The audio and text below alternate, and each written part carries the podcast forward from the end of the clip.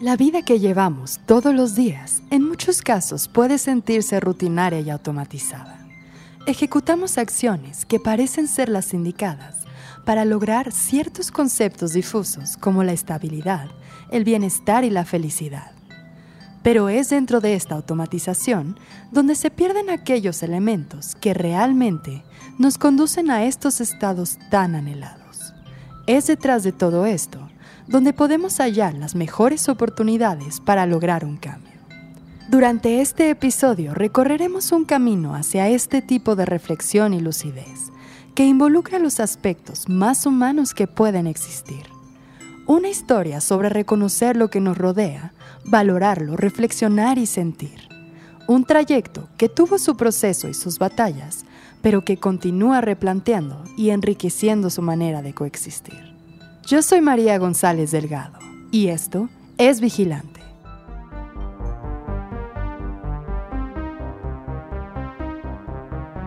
Esto es Vigilante y queremos cambiar las cosas. Somos un medio informativo que busca difundir la verdad en temas relacionados a la crisis ambiental que vivimos en México y el mundo. Queremos alcanzar la lucidez y crear conciencia en todos los niveles ya es hora de que nos hagamos responsables. Con ayuda de invitados y especialistas, compartiremos contigo las historias y temas más relevantes. Expondremos casos de impacto tanto positivo como negativo, exigiremos acciones y brindaremos alternativas para que todos seamos parte de esta transición.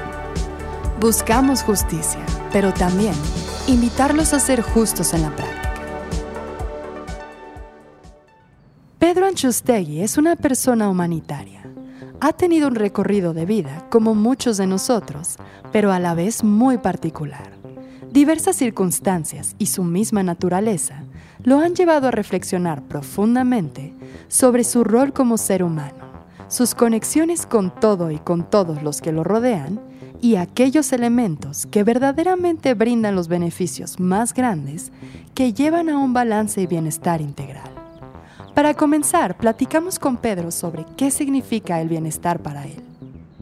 Yo creo que no puedes hablar solamente de bienestar espiritual y bienestar mental, porque las personas como entes súper complejos que somos, tenemos más factores que nos determinan y nos definen. Por ejemplo, existe el bienestar físico y el bienestar emocional y el bienestar espiritual con el mental. Yo creo que si no hay un equilibrio entre todos, el cuerpo y la persona en general no funciona. Eh, la mayoría de las enfermedades que tenemos hoy en día en la, en la humanidad, o muchas de ellas, se derivan de una falta de equilibrio completo en estas cosas. La mayoría de la gente se dedica los que hacen super fitness, pero no espiritual y no emocional. En fin, hay que lograr ser consciente y estar presente contigo para ubicar cómo están todos estos factores en ti. Si no, lograr el equilibrio es absolutamente imposible. Logrando ese equilibrio se alcanza la paz. Y por eso es importante, porque yo creo que lo que nos falta hoy en día es exactamente vivir en paz. Si no estoy en equilibrio, no estoy en paz, y si no estoy en paz, no estoy bien ni conmigo, ni con el mundo, ni con absolutamente nadie. Hay algunas personas que nacen con esta lucidez. Algunos otros lo vamos descubriendo a lo largo del camino. Pero lo cierto es que la situación planetaria en la que nos encontramos actualmente, tanto en un nivel humanitario como ambiental, necesita de este tipo de despertares. Para algunos llega rápido y para otros después. Pero mientras estemos vivos, cada momento es una oportunidad para llevar a cabo este tipo de reflexiones. Este fue el camino que Pedro recorrió antes de optar por un cambio de vida. Sí, mira, yo empecé a trabajar desde muy chiquito. Mi papá me cortó el suministro a los 18. Se lo agradezco. Y me puse a chambear y, bueno, estudié leyes y luego trabajé de abogado, me fue muy bien y luego estudié una maestría en finanzas y me he dedicado todo el resto de mi vida a trabajar en temas de logística y, cosas muy, muy interesantes y muy divertidas. pero en mi caso resultaron ser muy enajenantes. Hubo, por el tipo de negocio que, que manejar durante muchas horas al día, yo llegaba a pasar cuatro horas diarias en el coche o más, de lunes a sábado, y hubo una época de mi vida en que fui empleado de una empresa muy importante americana. Me encantó esa chamba, estaba yo muy chavito y la verdad es que me sentía súper importante. Y llegué a viajar más de 40 semanas al año. Conocí todos y cada uno de los pueblitos de Estados Unidos, me invitaban a dar conferencias, eh, hablaba yo ante auditorios enormes y me sentía yo el más picudo del mundo. Eh, la verdad es que estaba yo como corriendo sin saber a dónde. Aunque Hoy lo veo con más claridad. Era, era como lograr una imagen que no tenía yo clara. Pero eh, una vez que arrancas en esa carrera, no hay para atrás, es, ya vas corriendo, ¿no? Era dinero, mucho, era poder, era prestigio, era llegar a estos lugares y que te reconozcan y te abren la puerta del coche y todo el mundo te espera y te ven llegar. Me sentía yo la mamá de Tarzán, como dicen. Finalmente, y después de muchos años de esto, eh, mi cuerpo ya no aguantó más. Obviamente tenía yo unos, temas de alimentación fatales, comía pésimo, dormía pésimo, me la vivía súper estresado, de un humor espantoso. Hoy lo veo, entonces estaba yo enajenado en lo que estaba haciendo, era, era incapaz de verlo y mm, me empecé a sentir muy mal, empecé a tener unos síntomas raros que los doctores no, no acababan de definir. Y finalmente mi doctor de cabecera, que es un cuate pues muy espectacular, porque es un cuate muy espiritual para ser doctor, me, me detectó lupus y me mandó a hacer unas pruebas y me dio la alternativa de tomar un régimen, bueno, también, la verdad es que yo bebía como cosaco en esa época y mi doctor en uno de mis check-ups me detectó problemas hepáticos y con el paso del tiempo se convirtieron en principios de cirrosis hepática. Entonces la verdad es que yo, ese sistema de vida que estaba llevando me estaba costando la vida y no me daba cuenta. Estaba yo súper feliz siendo importante. Estaba yo súper feliz contando los billetes. El hecho es que me dijo mi doctor, tienes de dos. O te metes un régimen alopático, que básicamente para el lupus es cortisona en dosis industriales, o hay un régimen que es un tema biológico que manejan en Alemania y en Suiza y esto, pero representa un cambio de vida que no estoy seguro que estés dispuesto a aceptar. Y la verdad es que yo también ya estaba cansado. Ya, ya tenía yo 44 años y ya no aguantaba mucho más de eso. Y decidí cambiarla. Dije, va, ¿no? El tratamiento fue súper radical y decidí hacerlo. Y así fue.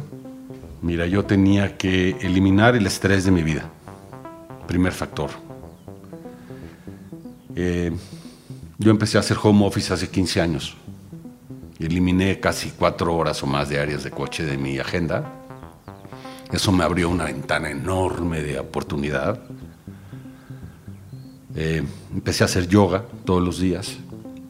Yo siempre he meditado, me ha gustado la meditación desde niño porque me gustaba la idea de los viajes astrales de los lamas tibetanos, pero no había yo practicado la meditación como tal, entonces me metí a meditar, hice una maestría en mindfulness, eh, me metí a dar clases de meditación, eh,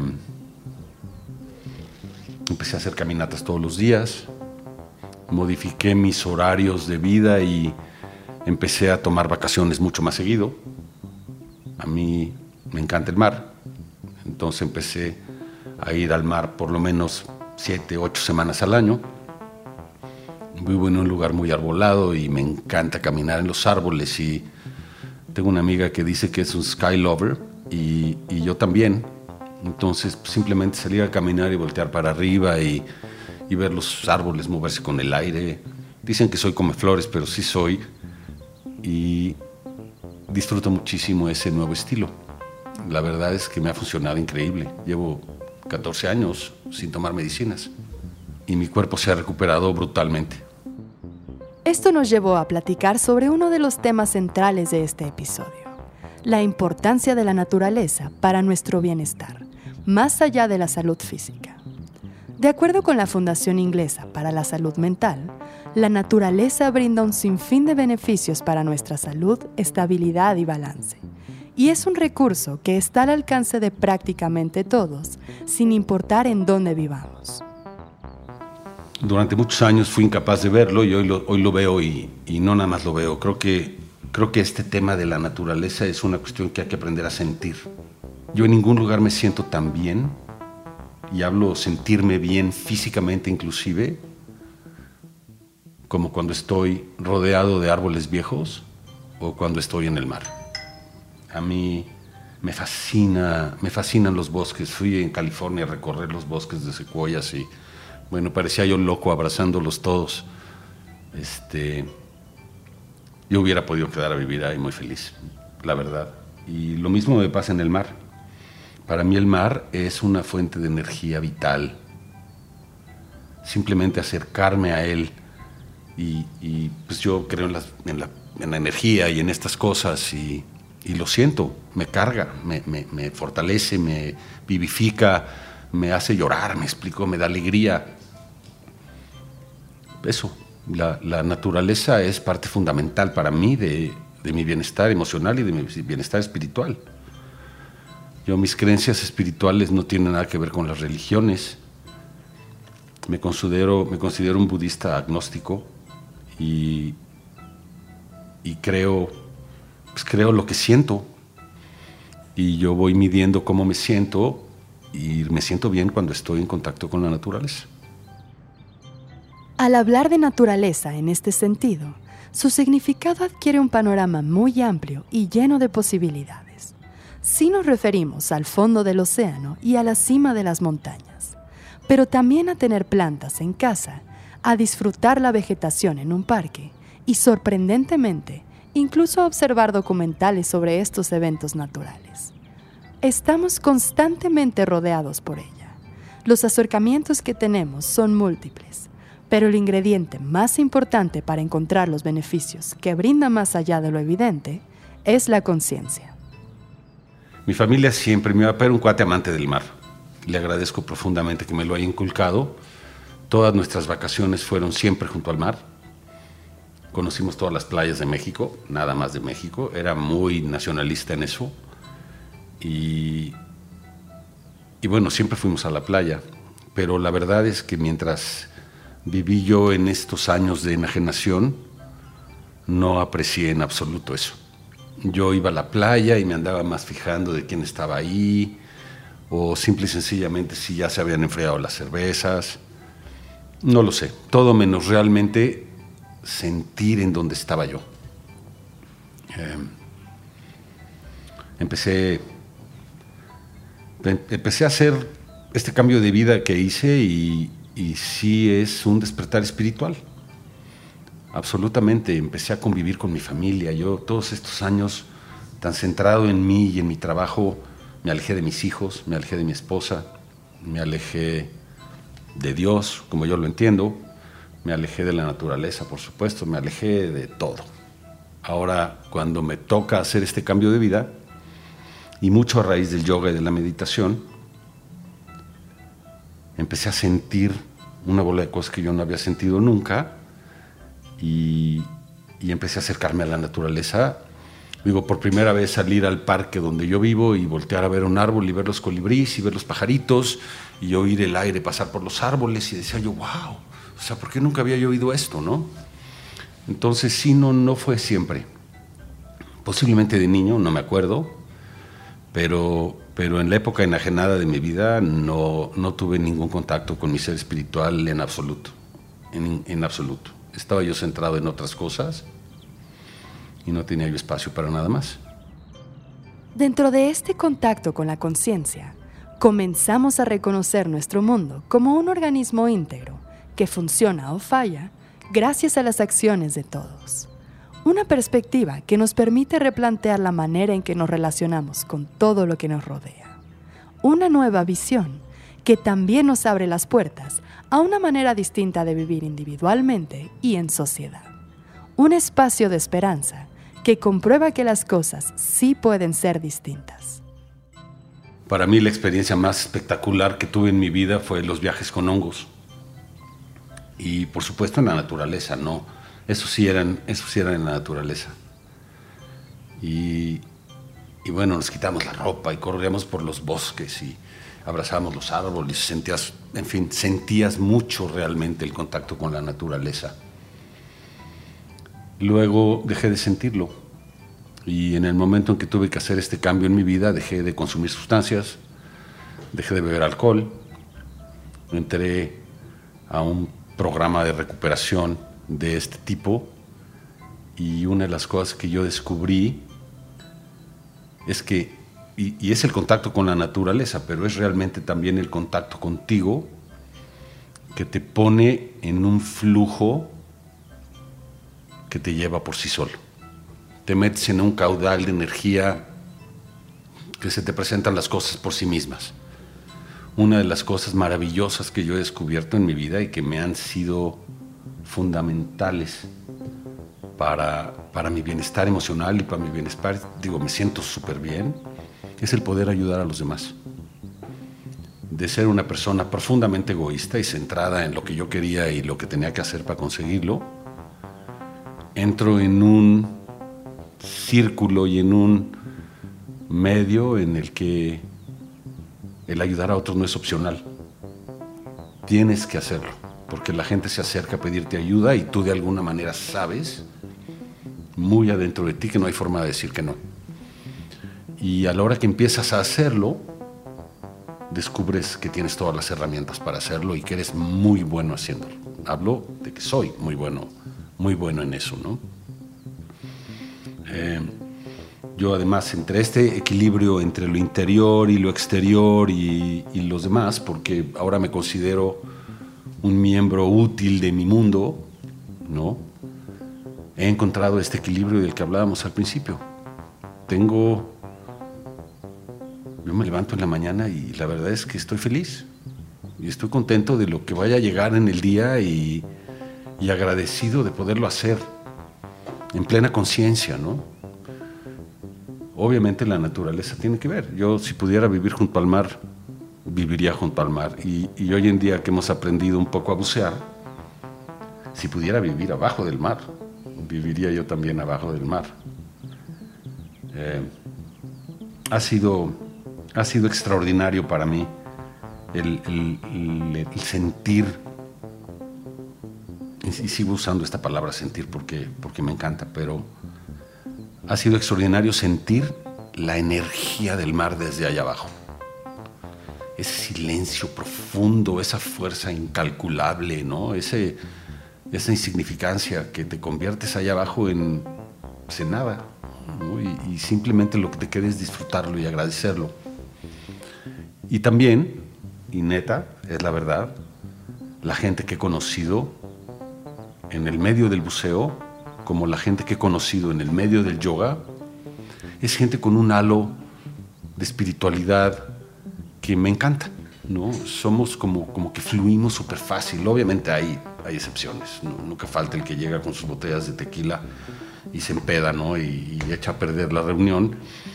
Pero, pero la gran mayoría de las personas que he conocido en esto somos amables, somos amigos. Eh, con un solo encuentro con ellos ya tengo sus teléfonos, nos escribimos, estamos planeando una nueva reunión, un nuevo viaje. Eh, lo mismo me pasa con mi, con mi equipo de yoga. Digo, claro que ahí es distinto porque son 15 señoras y yo.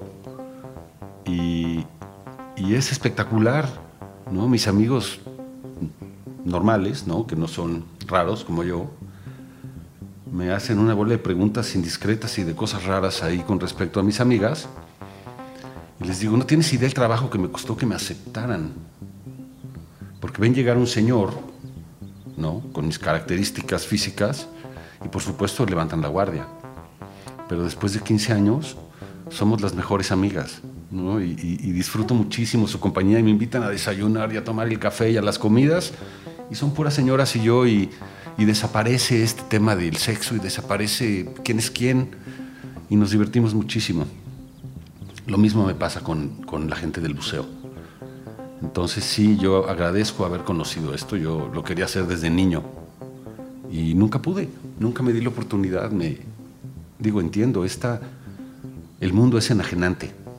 La, los americanos le llaman el rat race. Y yo me metí de cabeza desde chiquito, ¿no? Y, descubrí que también soy muy bueno para eso, ¿no? Pero, pero lo que nunca alcancé a ver hasta que me llegaron fueron las facturas de, de vivir así. Y soy afortunado de haberlo visto.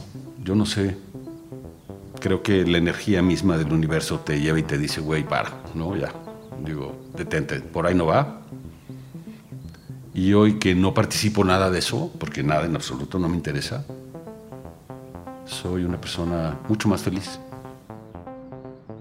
Aquí es donde encontramos el mayor campo de acción personal, manifestándose en múltiples direcciones, pero en armonía con nuestro entorno y los seres que lo habitan. Un sentido de comunidad que se muestra de una manera distinta y del cual queda mucho por aprender. Y que cuando entendemos este sistema integral los esfuerzos de sociedad, desarrollo y conservación se vuelven algo orgánico. Y lo más interesante es que esto puede aplicarse en cualquier contexto o entorno. Pero todavía nos queda un largo camino por despertar y recorrer. Creo que somos porque ha sido necesario para sobrevivir en esta sociedad individualista. Este concepto de comunidad que existía en los antiguos, en los, a mí me encantan los, los indios americanos, ¿no? los nativos americanos y su cultura, los ancianos en el consejo, los guerreros son los jóvenes, las mujeres hacen esto, toda la, toda la sociedad tenía una función que era interdependiente una de otra y esta función de comunidad les daba un halo de espiritualidad extraordinario, ¿no? Si a esto tú le sumas que estas personas, durante generaciones y generaciones incontables, transmitieron la experiencia de la conservación, eran muy conscientes de la importancia de cuidar a sus animales porque, porque de eso vivían, ¿no? no mataban más de lo que tenían que matar, no comían más de lo que tenían que comer. Eh, y si uno de ellos fallecía, el resto de la comunidad apoyaba a su, viuda y mantenían a sus hijos y los, los sacaban adelante, porque era una comunidad. Nosotros vivimos en un mundo completamente distinto. Digo, yo lo veo con, lo veo con claridad. Yo tuve una experiencia hace no mucho, hace unos años, en donde por la cuestión de la inseguridad en la ciudad, mi mamá vive sola y vive en una zona de alto riesgo, entonces decidí poner un sistema de seguridad en su colonia, que no existía, y descubrí que mi mamá no conoce a ninguno de sus vecinos, a ninguno de sus vecinos. Entonces agarré, hice una cartita muy amable para todos los vecinos, me presenté, soy Pedro Anchustegui, vivo en esta casa, mentira, ahí vive mi mamá, pero me presenté así, y los invito a tomar café y galletas, mañana en la tarde por favor confirmen, hice un chat, y llegaron todos los vecinos de mi mamá. Logré juntar 14 casas alrededor de su casa, que resultan ser casi todos personas absolutamente empáticas, eh, todos con muchísimas condiciones muy similares, unos más jóvenes, unos más viejos, y logré armar una sociedad de vecinos chiquitita, de, a la mera hora fueron nada más 12 casas, y su sistema de seguridad funciona increíblemente bien y todos se escriben todos los días y se saludan. Eso es exactamente lo que nos falta.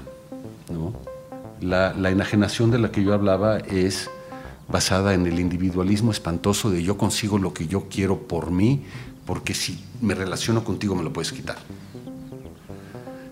Y entonces, pues es, es, es enajenante y es alienante, ¿no? La separación entre las personas ha terminado absolutamente con el concepto de sociedad y de comunidad. Ahora yo, yo soy enemigo de los teléfonos, por ejemplo, ¿no? Yo salgo a la calle y, voy pajareando, tal cual, y, me encuentro con todas las personas que vienen viendo a la pantalla, ¿no? Y digo, ¿cómo puede ser? O sea, ¿cómo puede ser? Es, digo, yo he estado ahí, O sea, sé cómo puede ser, pero, pero me sigo preguntando, ¿por qué no voltean para arriba? O sea, déjate de que te vayan a atropellar, que es un hecho. ¿Por qué no volteas para arriba? ¿Por qué no me veas? ¿Por qué no me volteas a ver y ves que te estoy sonriendo? No, a mí mi esposa hasta se enoja de que le sonrío a todo el mundo en la calle. Y me encanta que me sonrían de regreso. Este, y la gente no lo hace. Entonces, esta enajenación es tristísima, ¿no? Es tristísima y si tienes un nivel de conciencia despierto, alto, duele. Duele, ¿no? Yo tengo días en que me levanto en la mañana y le comento a mis amistades ahí con las que tengo relaciones chistosas, eh, completamente espirituales, digamos, como Mafalda, hoy me duele el mundo, ¿no? Hoy me duele el mundo, no veo el periódico, no oigo noticias, este, si acaso en algún momento tengo que enterarme de la situación de las finanzas y de la política, pero por arribita, porque me provoca verdadero dolor la ceguera y la, y la indolencia de las personas, ¿no? Salir a la calle, ver a los niñitos en la calle pidiendo dinero, ver a los viejitos sin, pues sin o sea, nada, ¿no? No es una cuestión de política, es una cuestión de humanidad y me duele cañón. Entonces, pues ya ni sé cuál era la pregunta, pero sí, creo que necesitamos volver a una a un tema de comunidad y, no estarnos sacando diferencias entre unos y otros, sino todos voltear para arriba juntos y ver que estamos juntos en esto, ¿no? Básicamente.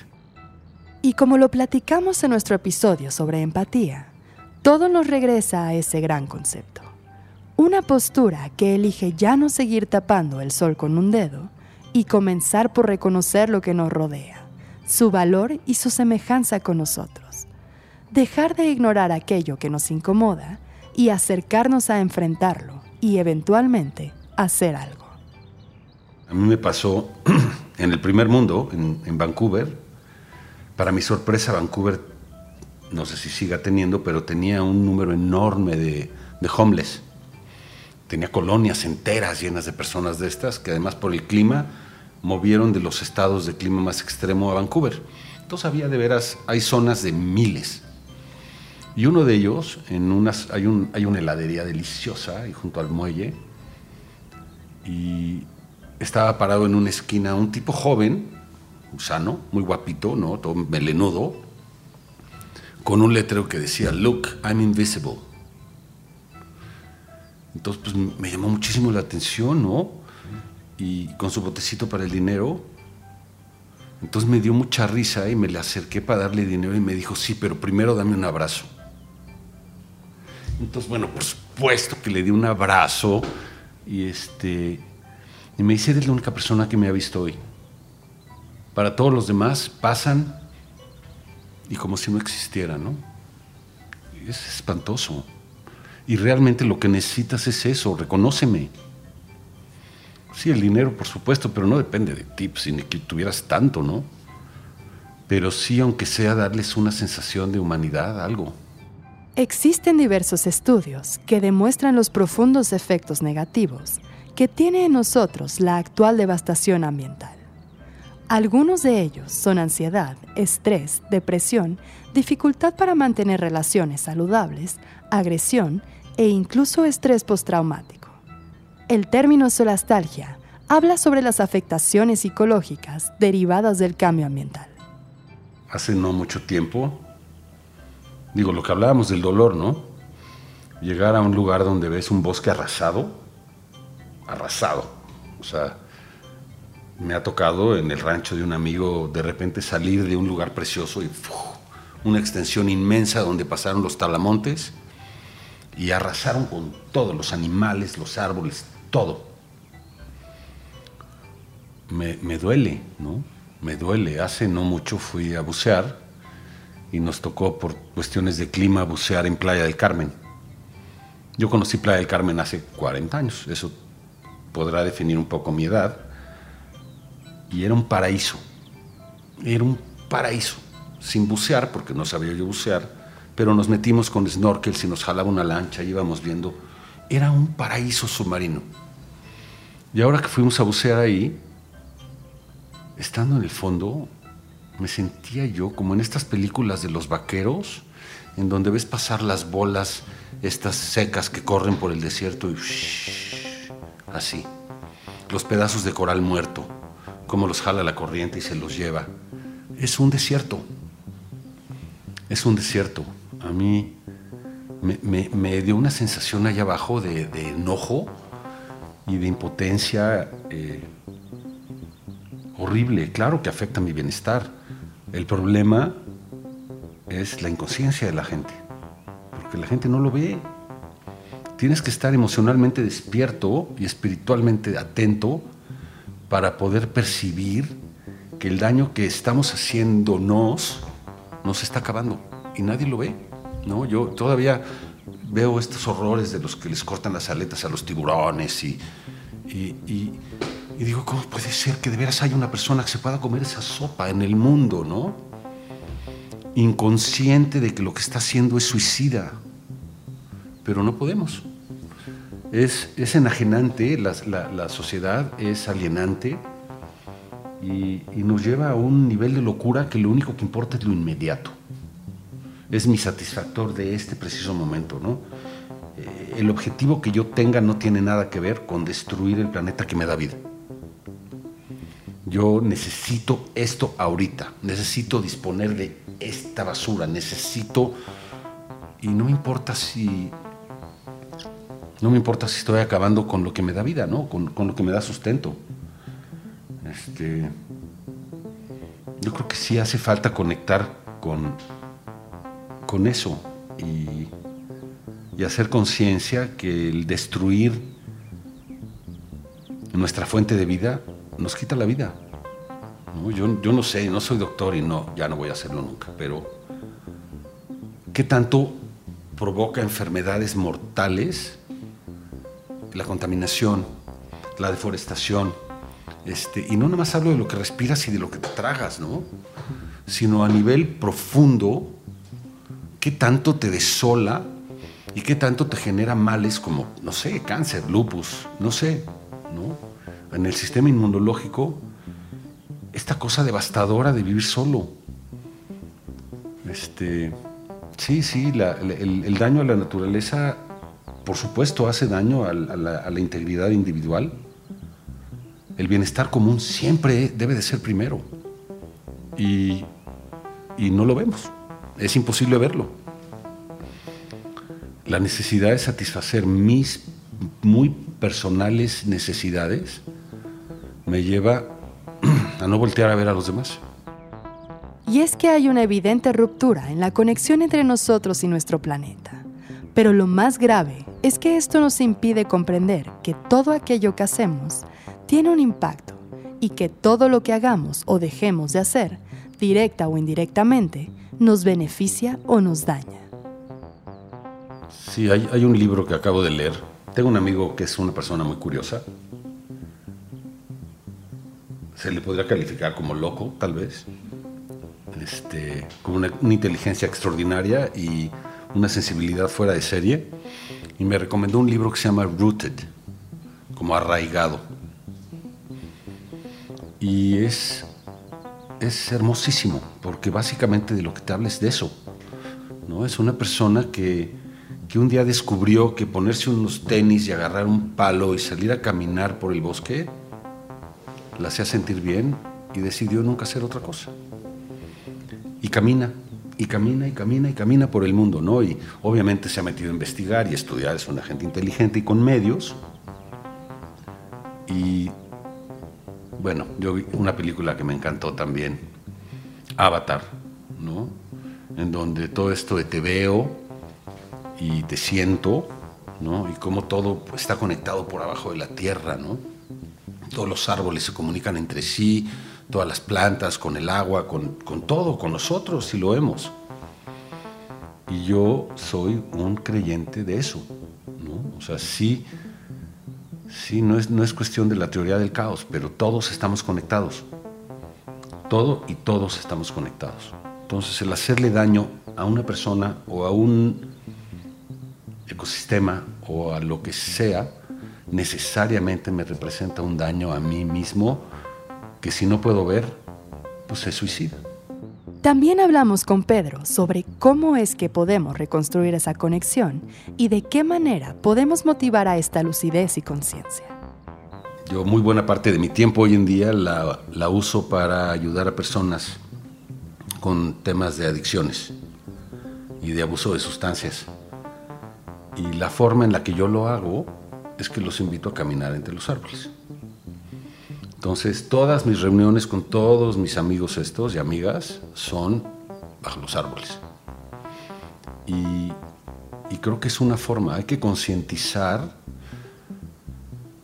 suena fácil decirlo, ¿no? Hay que concientizar a, a los niños, a los adolescentes, a los adultos de la necesidad de conectarse, porque así como los japoneses están haciendo estos experimentos, como casi todo en la vida, si tú lo pruebas y ves el beneficio en ti, lo vas a repetir. Entonces no se trata tanto de insistir en lo malo. ¿no? Yo prendo la tele y veo el, horror del internet y estos osos metidos en jaulas para que le saquen la bilis y, y, la verdad es que lo que hago es le cambio. O sea, mi, mi primera reacción como me duele y no me gusta y la verdad es una realidad ajena a mí, le quito. Entonces no funciona, es más bien morboso y es amarillista el estar mostrando todo lo malo, lo malo, lo malo, lo malo. O sea, no hay duda que hay que hacer conciencia, pero no sirve, la gente le cambia. Estamos, tenemos tantas opciones que es muy fácil darle clic. Entonces la concientización, creo yo que sí debería de ser el camino, la educación, por supuesto, educación ambiental, educación lo que dice, salte a dar una vuelta en el bosque. Siéntate 10 minutos todos los días y date cuenta. Porque esto que estás haciendo, la naturaleza como, como organismo vivo te lo va a recompensar con bienestar. Y lo vas a sentir. Entonces, ¿cómo convencer a la gente? Híjole. Pues mira, de uno en uno no se me ocurre otra manera. Yo lo trato de hacer así, este, doy clases de meditación en el, en el arboretum de, de, la UNAM a un grupo de amigas que me pidieron. Y es, es una experiencia fuera de serie, sentarte abajo de los árboles, cerrar los ojos y simplemente respira, ¿no? Y bueno, si eso no te hace sentir bien, entonces nada te va a hacer sentir bien. Este es un camino en el que todos vamos transitando juntos. Y la salud del planeta es la salud de nuestras comunidades y de todos sus individuos. La batalla es difícil y la vida cotidiana puede presentarse como un gran obstáculo. Pero está en nosotros llevar a cabo estas pequeñas y sutiles acciones que a pesar de que sintamos que no llevan a cambios relevantes, nos permitan decir, di lo mejor de mí y no quedó en mis manos. Por pequeñas que sean estas acciones, son un factor más a la suma de esfuerzos. No hace falta llevar a cabo acciones radicales, sino comenzar por cuidarnos armoniosamente a nosotros, lo cual incluye respetar a los demás y a todo lo que nos rodea. Y como nos ha mostrado Pedro, comenzar a ser más felices y disfrutar las sutilezas de la vida. Esperamos que la experiencia de Pedro los motive y que encuentren un espacio que les permita vivir ese balance y armonía que tanta falta nos hace.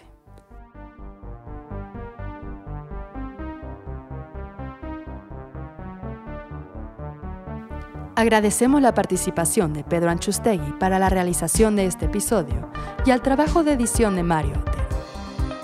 Escucha nuestro podcast ahora todos los martes en Spotify, Apple Podcast, YouTube o tu plataforma favorita y encuéntranos en redes sociales como vigilante-bio.